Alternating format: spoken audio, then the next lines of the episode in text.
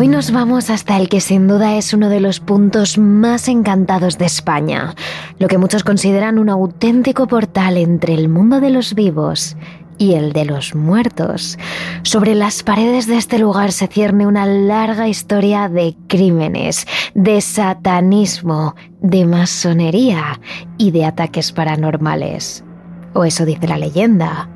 Pero, ¿qué hay de cierto en todo ello? Hoy os contamos la leyenda, la historia, la verdad y la mentira del Cortijo Jurado, uno de los caserones más encantados de España. Terrores Nocturnos con Emma Entrena y Silvia Ortiz.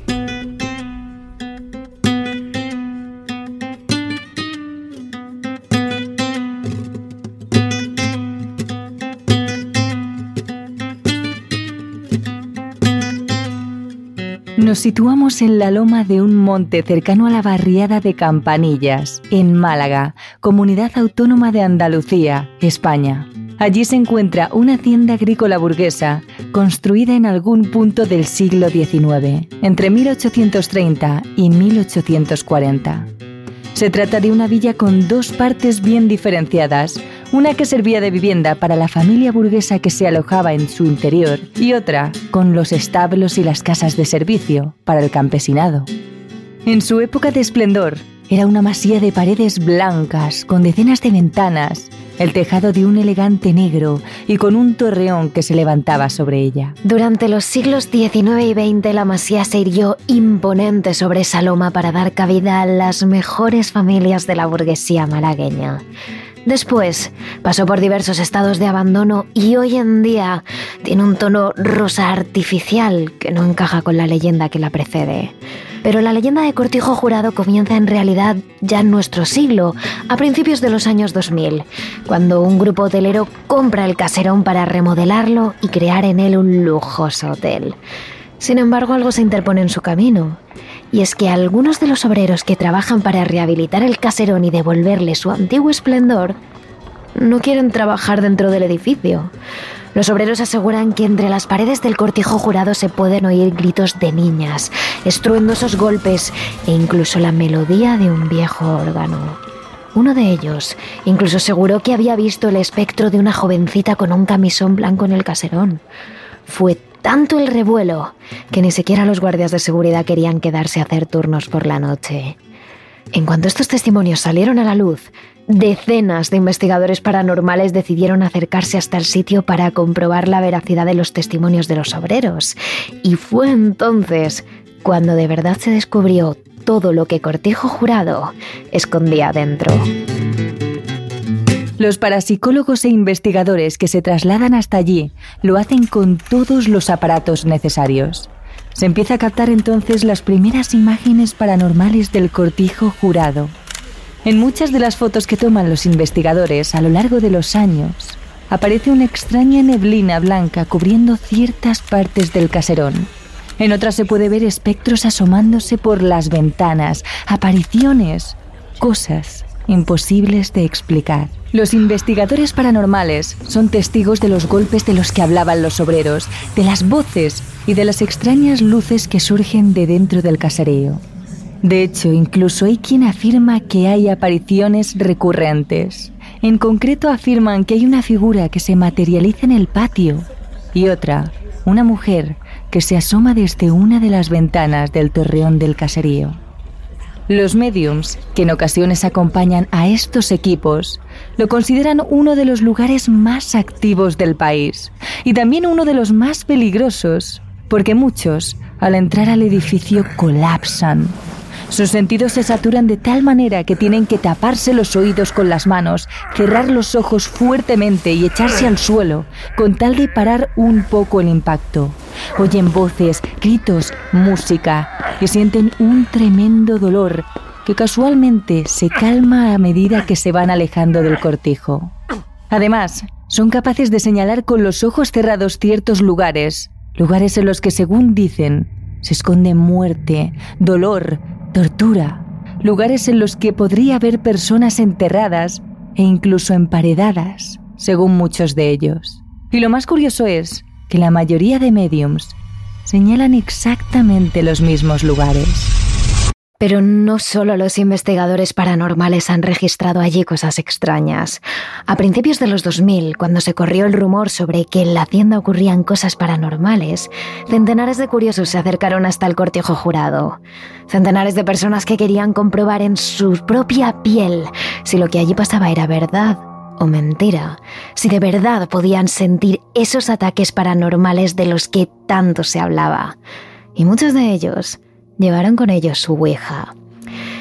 Increíblemente en Cortijo Jurado las tablas Ouijas parecían funcionar a la perfección. Casi parecía que cualquiera que fuese allí con una tabla podía establecer una conexión. En las sesiones se repetían nombres, nombres de mujeres y de niñas, de espíritus que contaban que sus cuerpos seguían allí mismo, enterrados o emparedados en Cortijo Jurado. Y sobre todo, y lo más extraño es que parecía que los espíritus podían mantener conversaciones completas, con sentido con sus interlocutores. Por ejemplo, esto sucedió en el año 2003, cuando un grupo de cinco personas decidió hacer la Ouija dentro del edificio. Una experiencia recogida en el libro Cortijo Jurado primero.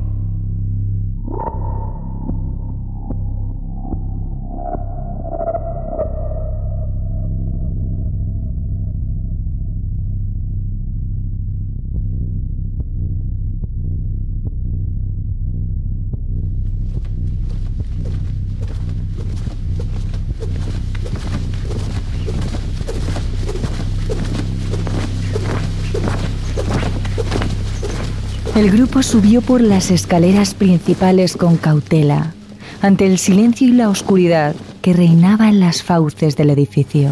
Eligieron una habitación, colocaron mantas en el suelo, se sentaron en círculo y pusieron dos o tres velas para iluminar las letras de la tabla Ouija que quedó en el centro.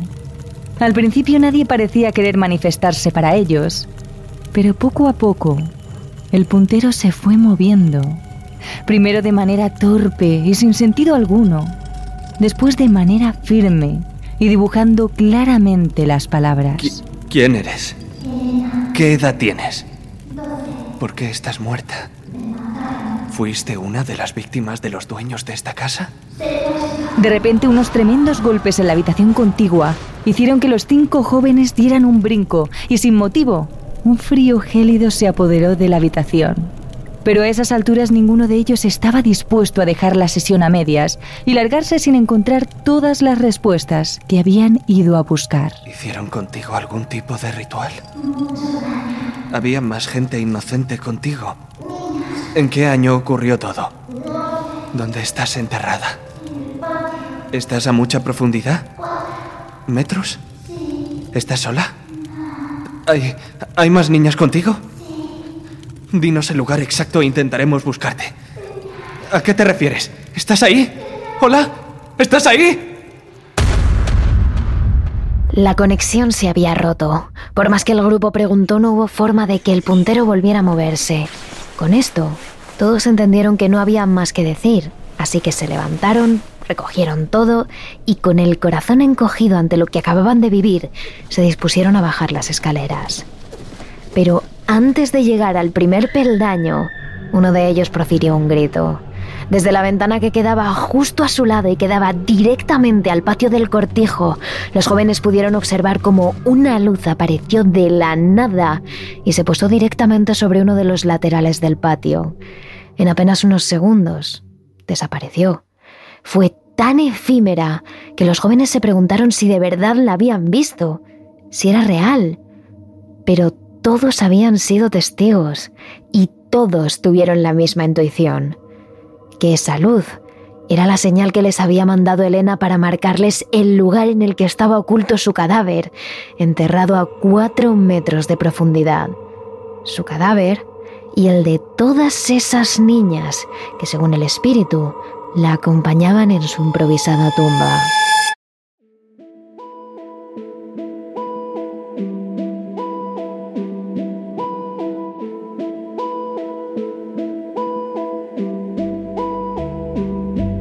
Los relatos de los ataques paranormales acontecidos en el cortejo jurado son cada vez más impactantes y más numerosos. Y eso hace que los investigadores paranormales se pregunten de dónde puede venir tanta actividad.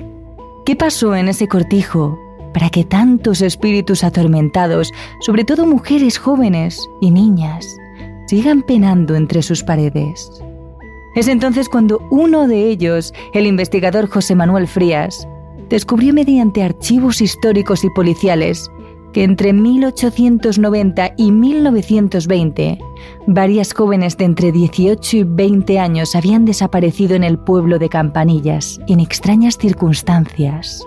Y sus cuerpos, días después, habían vuelto a aparecer cerca del río, a muy pocos metros del cortijo jurado. Los investigadores pasaron entonces a la siguiente fase, preguntar en el pueblo por las leyendas locales. Y ahí comenzaron a encajar las piezas. En el pueblo de Campanillas se contaba que el cortijo fue construido entre 1830 y 1840 por la familia Heredia, una familia burguesa de La Rioja que supo labrarse fortuna en Málaga. Manuel Agustín Heredia llegó a Málaga en 1801 como huérfano y fue capaz de salir adelante traficando con mercancías entre Málaga y Gibraltar hasta que consiguió formar parte de sociedades industriales y su fama de empresario comenzó a subir como la espuma. Según se cuenta en uno de estos viajes, conoció a Martín Larios, primer marqués de Larios y miembro de una de las familias más poderosas de España que dirigía un negocio de exportación de mercancía agraria y de bodegas entre Madrid y Gibraltar. Debido a su amistad entre 1830 y 1840, ambos se instalaron juntos en esa loma cercana a Campanillas, a las afueras de Málaga, donde los Heredia construyeron el cortijo jurado, y a dos kilómetros, los Larios se instalaron en el cortijo Colmenares. En Campanillas se comentaba que ambas familias practicaban la masonería, algo mal visto en la sociedad de la época. Aunque el tema es muy amplio, podemos decir que la masonería es una corriente filosófica y religiosa que busca el desarrollo personal de cada individuo. Busca pulirse hasta dejar de ser piedras y convertirnos en diamantes. En lo religioso creen en el gran arquitecto del universo, un ser supremo que puede o no coincidir con el de ninguna otra religión, o ser el de todas. Cada masón puede darle la interpretación que quiera. Se supone que los masones se reúnen cuatro veces al año en ceremonias secretas en las que se hace un ritual de iniciación para los nuevos miembros, que por supuesto son invitados expresamente por otros miembros, pues todo lo que tiene que ver con la masonería siempre ha quedado y siempre debe quedar en el más estricto de los secretos. La polémica viene porque se cree que los masones siempre han estado formados por miembros importantísimos de las sociedades a lo largo de la historia, políticos, periodistas, empresarios, y que son estos miembros los que en parte han controlado el mundo. En el pueblo se creía que los Heredia y los Larios eran masones, pues en sus dos haciendas hacían grandes reuniones con gente muy poderosa y muy influyente de Málaga, más o menos cuatro veces al año. Se decía que el cortijo jurado y el cortijo colmenares estaban unidos por largos pasadizos, que durante días los invitados de estas dos nobles castas se alojaban en el cortijo colmenares y que después pasaban a hacer las reuniones secretas en el cortijo jurado. Pero esto no es ni de lejos lo peor.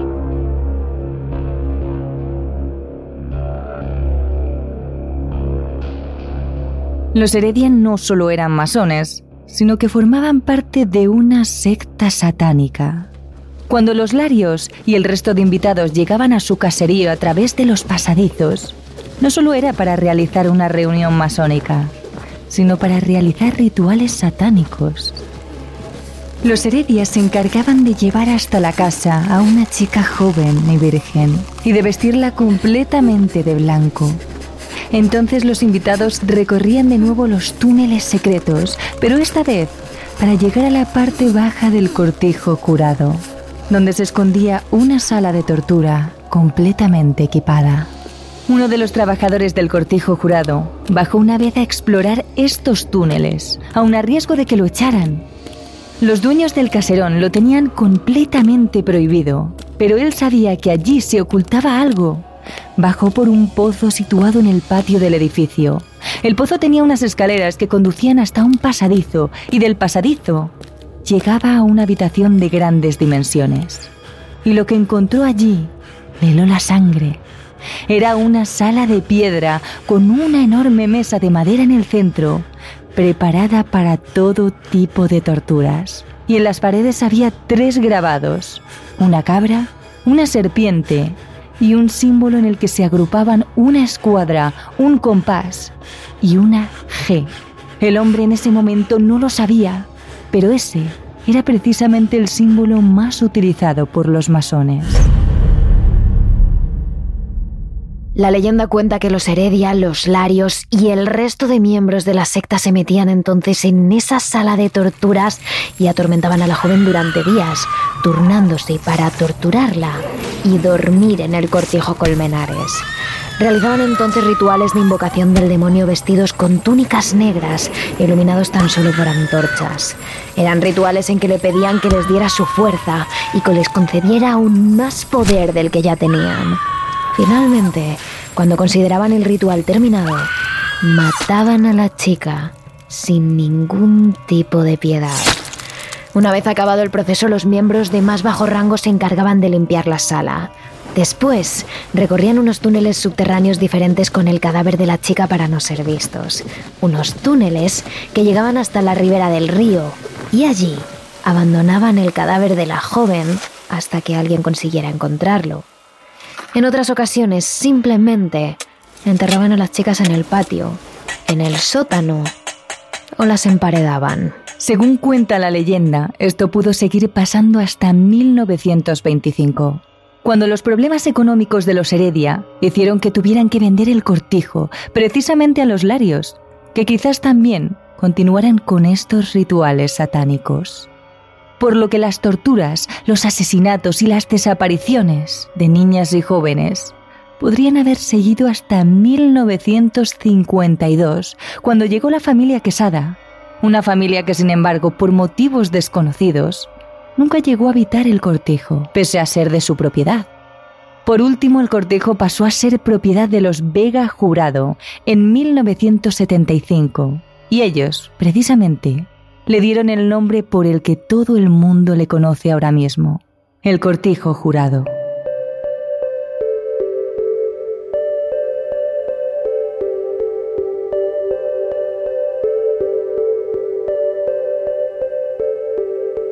Sin embargo, a pesar de los múltiples testimonios de trabajadores que aseguran escuchar voces y ver presencias desconocidas en la casa, la realidad sobre la oscura leyenda de esta familia se hizo realmente fuerte a partir de 1942, cuando un joven, vecino, de unos 20 años de edad, Manuel Martín, decidió explorar los pasillos y el sótano de aquella mansión. Todo comenzó por un reto entre amigos. En un acto de valentía, Manuel aseguró que él era capaz de adentrarse totalmente solo en el cortijo jurado y explorar durante un buen rato todo lo que allí se escondía. Así fue como, armado con una linterna, entró por una de las ventanas de la planta baja del cortijo y comenzó a inspeccionar totalmente solo el terreno. Subir a las plantas superiores era difícil, ya que las escaleras estaban medio derruidas y los peldaños no parecían nada seguros. Así que optó por bajar a lo que parecía ser el sótano de la mansión. Poco a poco se fue adentrando en la oscuridad de aquella habitación. Solo se escuchaban sus pasos, bajando las escaleras mientras apuntaba su linterna hacia todas direcciones. Según cuenta Manuel, se encontró con varios tipos de máquinas grandes, en un principio no supo de qué se trataban, así que rodeó varias veces cada una de ellas hasta que todas aquellas palancas empezaron a encajar en su cabeza. Aquellos armatostes parecían ser antiguas máquinas de tortura. Lleno de pánico, Manuel echó a correr y justo en ese momento una parte del suelo venció y dio lugar a un profundo agujero que se extendía metros y metros bajo tierra. Afortunadamente, Manuel pudo esquivar la caída. Tras tranquilizarse, el joven apuntó al agujero con la linterna. Era un túnel, un profundo túnel negro que parecía bifurcarse metros más allá. Manuel salió corriendo y contó todo a sus amigos. No tardó mucho en correrse la voz de aquel suceso, y es en ese momento cuando algunos de los trabajadores que tuvieron que reformar la casa apoyaron la afirmación del joven Ellos también habían visto los túneles y sabían de lo que hablaba. Como hemos mencionado anteriormente, cuenta la leyenda que esos túneles podrían llegar hasta el cortijo Colmenares.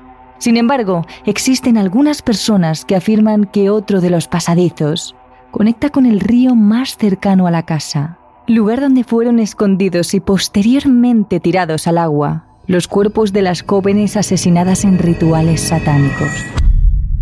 Los rumores llegaron hasta tal punto que algunas personas decidieron coger martillos, palas y demás herramientas para bajar a los túneles y saber hasta dónde llegaban. Sin embargo, una vez comenzaron a introducirse en ellos, se encontraron que todos los pasadizos estaban tapados por un gran muro de hormigón. Aunque intentaron derribarlo, por más que rompían la pared a martillazos, el muro de hormigón se extendía más y más.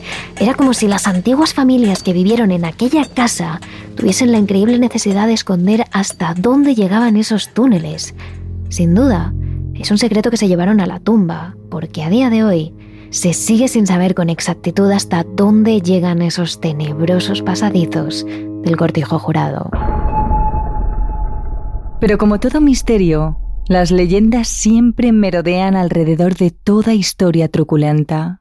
En este caso existen historias que decían que durante las obras del Cortijo Colmenares, antigua propiedad de los Larios, un camión que transportaba toneladas de material se hundió en la tierra y sorprendentemente, ésta se lo acabó tragando. No se supo nada más de ese gran camión, por más que los trabajadores lo buscaron en ese profundo agujero, que realmente parecía ser un pasadizo.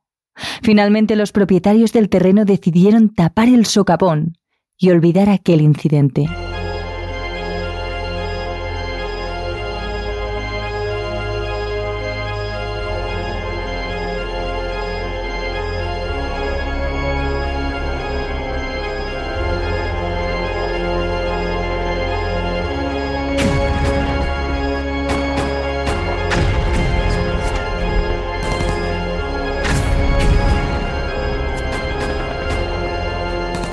Pero las leyendas que rodean esta gran casa también hablan de la guerra civil. Durante aquella época, el cortijo jurado presenció multitud de fusilamientos, además de servir como hospital para los soldados heridos. E incluso, algunas de sus plantas sirvieron como calabozos y salas de tortura para los enemigos. El truculento sótano pasó a convertirse en un hospital temporal que albergaba a los enfermos, de los cuales algunos desgraciadamente fallecieron allí mismo.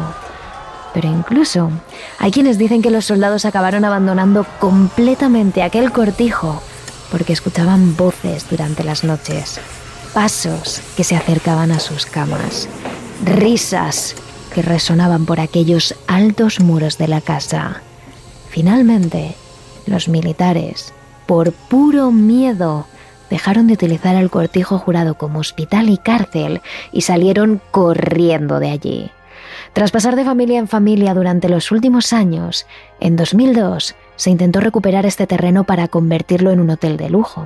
El grupo Mirador compró el cortijo, pero pocos años después la reforma quedó parada y el edificio totalmente abandonado. En 2014, otra empresa decidió retomar el proyecto volvió a poner todo el proceso de reforma en marcha para convertir el cortijo en un gran hotel.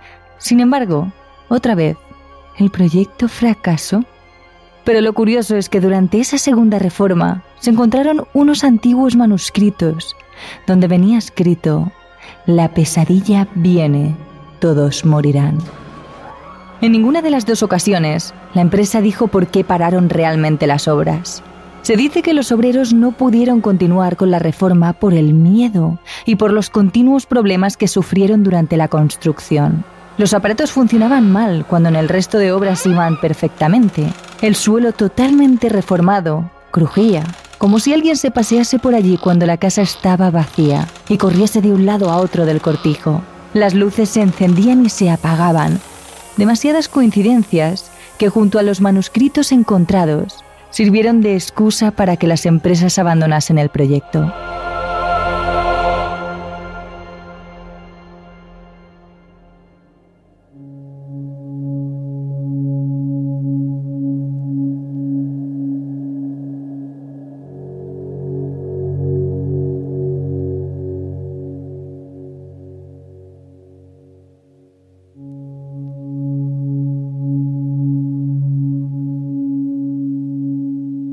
Pero como toda leyenda, la historia sobre lo que de verdad ocurrió en el cortijo jurado se ha ido deformando a lo largo de los años. Incluso los testimonios de las personas que se introdujeron en el gran terreno asegurando que allí vieron y sintieron cosas de lo más extrañas podrían no ser verdad. Tanto la imagen de la familia Larios como la de la familia Heredia se ha ido manchando hasta dibujarles como unas personas de lo más siniestras que tenían relación con el satanismo. Pero hasta dónde llega la leyenda y hasta dónde la historia real.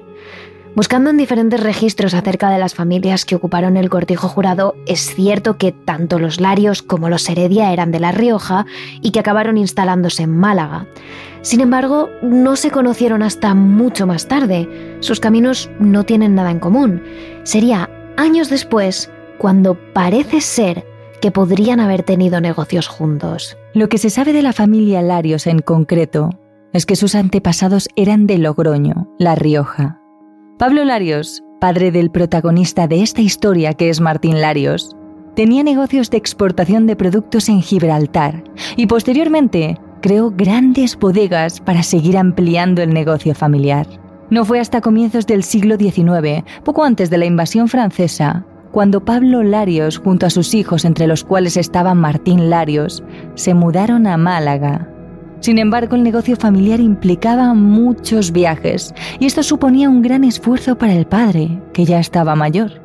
Fue entonces cuando los hermanos tomaron el control del negocio, y dos de ellos permanecieron en Málaga, y Martín Larios, junto a su cuarto hermano, se fueron a Cádiz para seguir con la exportación de productos. No sería hasta el año 1831 cuando finalmente Martín Larios se asentaría en Málaga definitivamente. Debido a la difícil situación del momento y al fallecimiento de alguno de los hermanos, la sostenibilidad del negocio se hizo cada vez más complicada. Es por ello que Martín Larios decide entonces reabrir un negocio en Málaga, centrado en la industria textil, pero basándose en un modelo de negocio bastante novedoso que se estableció tras la Revolución Industrial Británica. Es en esos años cuando además nombran a Martín Larios marqués el primero de los Larios, y con esto amplía su reconocimiento y prestigio y comienza así a tener más contacto con grandes figuras de Francia e Inglaterra que le ayudan a mejorar considerablemente su negocio. Debido a su gran influencia, en el año 1848 la familia Larios creó el Banco de Málaga, respaldado por todas sus empresas familiares anteriores y generando aún más beneficios. Esto hizo que, gracias a Martín Larios, sobre todo, el apellido de la familia se convirtiese en uno de los más reconocidos y prestigiosos de España. Mientras tanto, por otra parte tenemos la historia de los Heredia, en concreto de Manuel Agustín Heredia, un joven que con tan solo 15 años viajó desde La Rioja a Málaga en 1801, año de nacimiento de Martín Larios. Manuel Heredia, huérfano y totalmente solo, comenzó a introducirse en el contrabando de productos a Gibraltar, Productos como frutos secos, vino y minerales. En una España paralizada por la Guerra de la Independencia, en la que escaseaban todo tipo de productos, Manuel Heredia comenzó a conseguir este tipo de mercancía que posteriormente vendía a un precio muy bajo. Cada mañana se levantaba muy temprano, alquilaba un caballo y recorría cientos y cientos de kilómetros, yendo de un lugar a otro, ampliando contactos y consiguiendo más y más productos poco comunes por aquel entonces en España. Y con el tiempo, su negocio alcanzó un nivel muy alto, tanto que se le conocía como uno de los hombres más ricos del país. Años más tarde contrajo matrimonio con Isabel Livermore Salas, una mujer perteneciente a una familia de ricos comerciantes ingleses que sumó su patrimonio al que ya tenía por aquel entonces Manuel Heredia, y eso les hizo destacar como una de las familias más poderosas y adineradas del momento. Se cree que durante una de las idas y venidas de Heredia a Gibraltar pudo conocer a Larios. Ambos entablaron entonces una estrecha amistad hasta tal punto que llegaron a trabajar juntos. Heredia, concretamente, participó en el proyecto del Banco de Málaga creado por Martín Larios, además de dedicarse al mismo tiempo a montar su propia industria ferretera que consiguió convertirse en una de las más fuertes del país en apenas unos años. Tanto los Heredia como los Larios se convirtieron en apellidos prestigiosos, familias poderosas y adineradas que compartían vínculos comerciales y orígenes comunes. Sin duda, motivos suficientes para entablar una relación tan fuerte que ambas familias decidieron irse a vivir juntas a unas lujosas casas cercanas la una de la otra. Incluso yendo más allá, tanto el cortijo jurado, propiedad de los Heredia por aquel entonces, como el cortijo Colmenares, propiedad de los Larios, tenían similitudes. Ambas casas parecían haber sido diseñadas incluso por un mismo arquitecto. Esta es otra razón más por las que se ve reflejado el estrecho vínculo que existía entre las dos familias. Ya no era tema de dinero, de negocios o de tierras. Entre ellos parecía haber una gran amistad.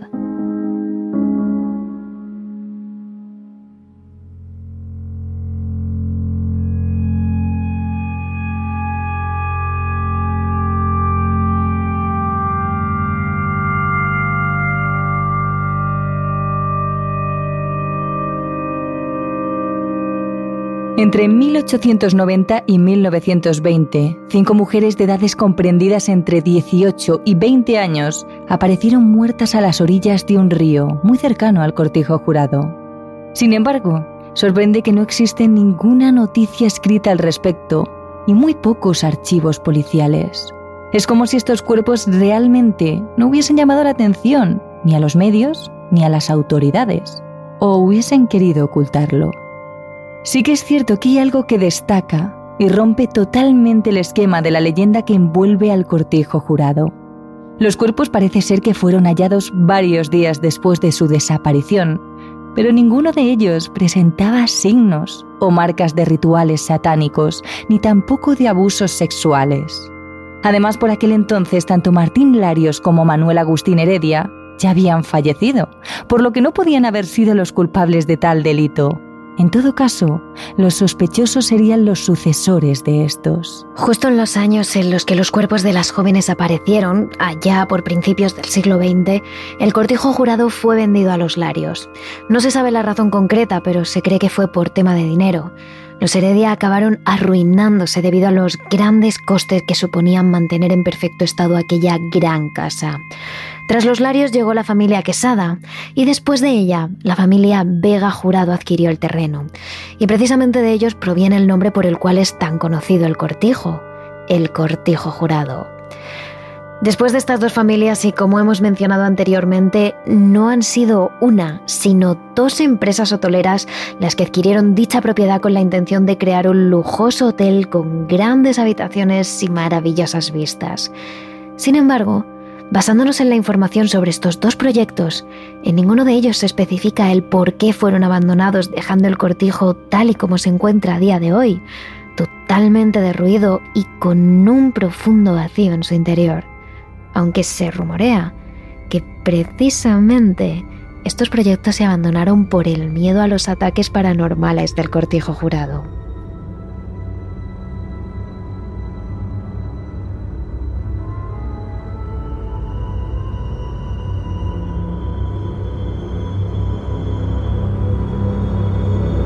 a los testimonios de las muchas personas que afirman sentir algo en las ruinas del cortijo, ahora con el tejado destrozado, paredes derruidas, agujeros en el suelo y unos pisos superiores prácticamente inaccesibles.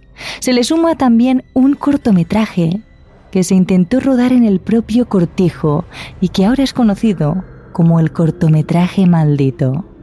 En el año 2000, tras pedir muchos permisos al Ayuntamiento de Málaga, el cineasta malagueño Jorge Rivera empezó a rodar allí una adaptación de un relato del famoso escritor estadounidense Lovecraft, relacionado con el género de ciencia ficción y terror. El escenario que escogieron les pareció sin duda una joya para este tipo de historia. No había mejor lugar para filmar un cortometraje lleno de misterio e intriga que uno de los sitios más paranormales de España. Pero como ya hemos escuchado en programas anteriores, tentar a lo paranormal con el fin de conseguir la secuencia perfecta en ocasiones sale más caro de lo esperado, como ocurrió en este rodaje, donde desde el principio comenzaron a suceder una serie de accidentes que hicieron imposible que este corto saliera a la luz. Todo empezó con uno de los actores. Resulta que poco tiempo después de iniciar el rodaje, cuando el hombre volvía a su casa, se cayó por el hueco del ascensor varios pisos hacia abajo. Tras el accidente, tuvo que ser ingresado en el hospital de inmediato y lo más sorprendente es que tras su recuperación, el actor desapareció por completo. No es que no quisiera saber nada más de la película, es que parece que no quiso saber nada de nadie nunca más, porque a día de hoy ni los propios compañeros del rodaje saben nada de él. Pero es que pasadas las semanas, otro de los actores, en este caso un niño, también fue ingresado en el hospital por una enfermedad desconocida. Y además, uno de los escenarios de la película, que era una frutería del centro, se incendió días después de que el equipo de grabación rodase allí varias escenas para el cortometraje. Durante las grabaciones llevadas a cabo en el cortijo, tanto el equipo de cámaras, realización y decorado, como los propios actores y actrices, aseguraban que allí no se sentían solos. El ambiente en aquella casa era denso, frío, se escuchaban pasos, voces. El equipo sentía que alguien o algo les observaba. Sin embargo, a pesar de estos múltiples inconvenientes y de lo duro que se hizo llevar a cabo la grabación, finalmente el rodaje se dio por terminado, o eso creían. Cuando llegó el momento de editar el vídeo, las complicaciones parecieron aumentar. Las imágenes almacenadas en el disco duro aparecían apenas unos segundos en el ordenador, antes de borrarse automáticamente. Al principio el equipo pensó que era fallo del propio ordenador con el que estaban trabajando, pero llegaron a meter el disco duro hasta en siete ordenadores distintos y todos ellos parecían borrar automáticamente el contenido de la tarjeta. Además, tras filmar en el cortijo jurado, la batería de todas las cámaras se estropeó. Durante las últimas escenas era difícil que alguna de ellas durase apenas unos minutos, cuando estaban hechas para aguantar horas y horas de grabación. Tras intentar una y otra vez editar el vídeo en vano, el equipo se dio por vencido. Pararon el cortometraje y decidieron abandonar el proyecto. Demasiadas coincidencias y desastres juntos que hicieron imposible continuar, como si algo, algún tipo de fuerza en el cortijo jurado, quisiese que aquel cortometraje jamás pudiese salir a la luz.